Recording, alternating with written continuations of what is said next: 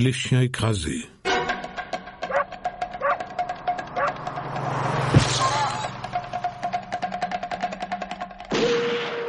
Vincent Grasse.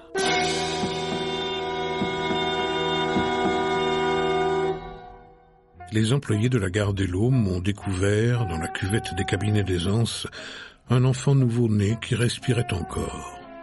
La mère coupable, une fille de culture des environs, ayant été trouvée dans les salles d'attente, a été arrêtée et conduite provisoirement avec le bébé à l'hôpital d'Alise Sainte-Reine. Dans notre numéro d'avril, nous avons relaté le cas de Jeanne Boyau qui avait décapité son enfant avec la soupape des cabinets. Dans notre numéro de mai, nous avons signalé le train qui, par les Vater-Closettes, accoucha à Bligny-sous-Beaune. Est-ce que les WC deviendraient le moribond des nouveau-nés?